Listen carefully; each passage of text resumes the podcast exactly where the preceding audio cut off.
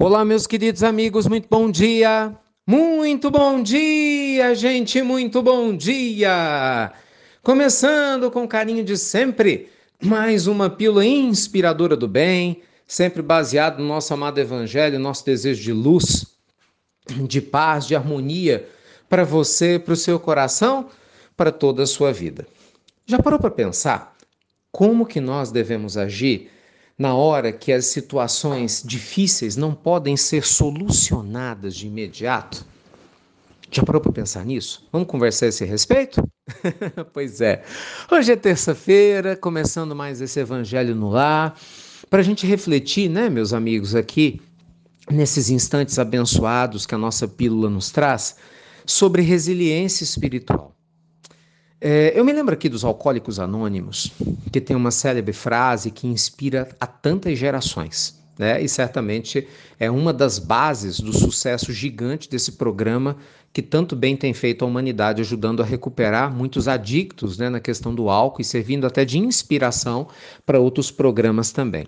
Que fala o quê? Senhor, né, dai-me serenidade para suportar portar, né, para lidar com aquilo que eu não posso mudar, coragem para poder modificar as coisas que podem e devem ser modificadas e sabedoria para diferenciar uma coisa da outra. Então vejam vocês que existem determinadas situações que neste momento a gente não consegue mudar.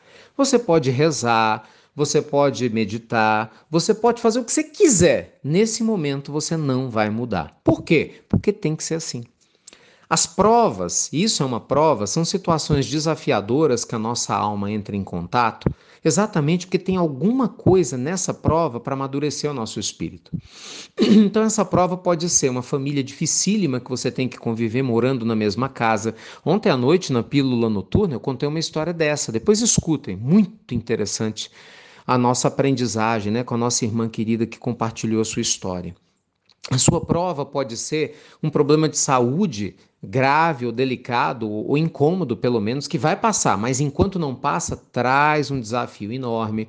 Pode ser problemas financeiros, de relacionamento, né?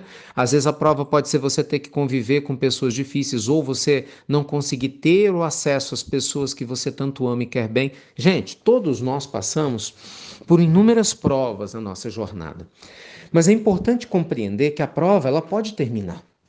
Só que ela não vai passar na hora que a gente quer. Ela vai passar na hora que a aprendizagem que nossa alma necessita acontece e a lei divina entende que não se faz mais necessário que ela permaneça.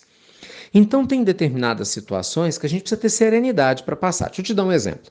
Eu estou fazendo um tratamento, por exemplo, de saúde. Né?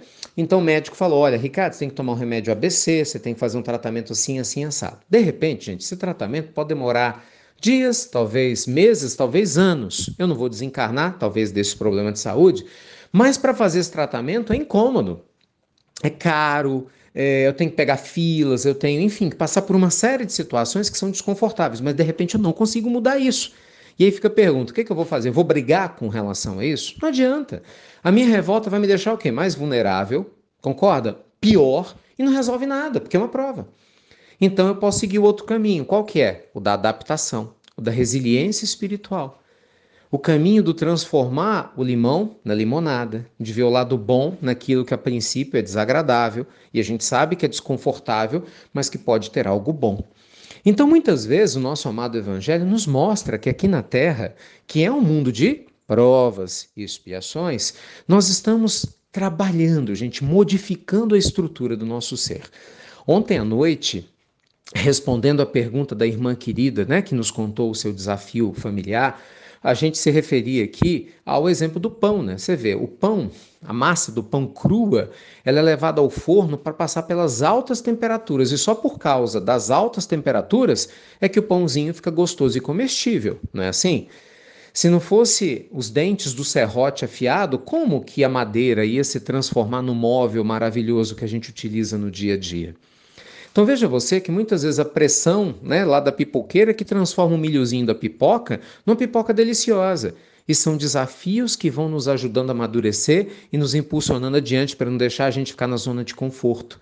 Porque quantas pessoas vão buscar a Deus para tentar solucionar problemas? Talvez não tivesse o problema, ia ficar acomodado. Não é? Então, assim, lembre-se, tem coisas que você não consegue mudar de imediato.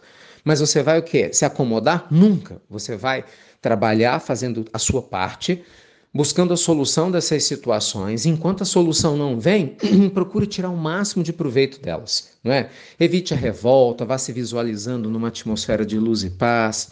Procure manter na medida do possível, né, o bom ânimo, o bom humor, leia bons livros, assimile o evangelho, vá consolando, gente, outras pessoas, outras almas, né? Porque na hora que a gente começa a descobrir como é bom a gente ser instrumento de luz para quem está passando por dificuldade, essa luz que você vai levar para alguém volta para você dobrada. E é um alívio maravilhoso para nos ajudar a passar pelos desafios. Tá bom? Então que Deus te proteja e te abençoe, muita luz e paz. Agradeço a você carinhosamente que compartilha as nossas pílulas e ajuda a gente mesmo a compartilhar para levar essa mensagem né, para os corações daquelas pessoas que estão precisando de ajuda e quem sabe essa pílula possa, através das suas mãos, chegar e trazer o conforto, a resposta que as pessoas estão buscando.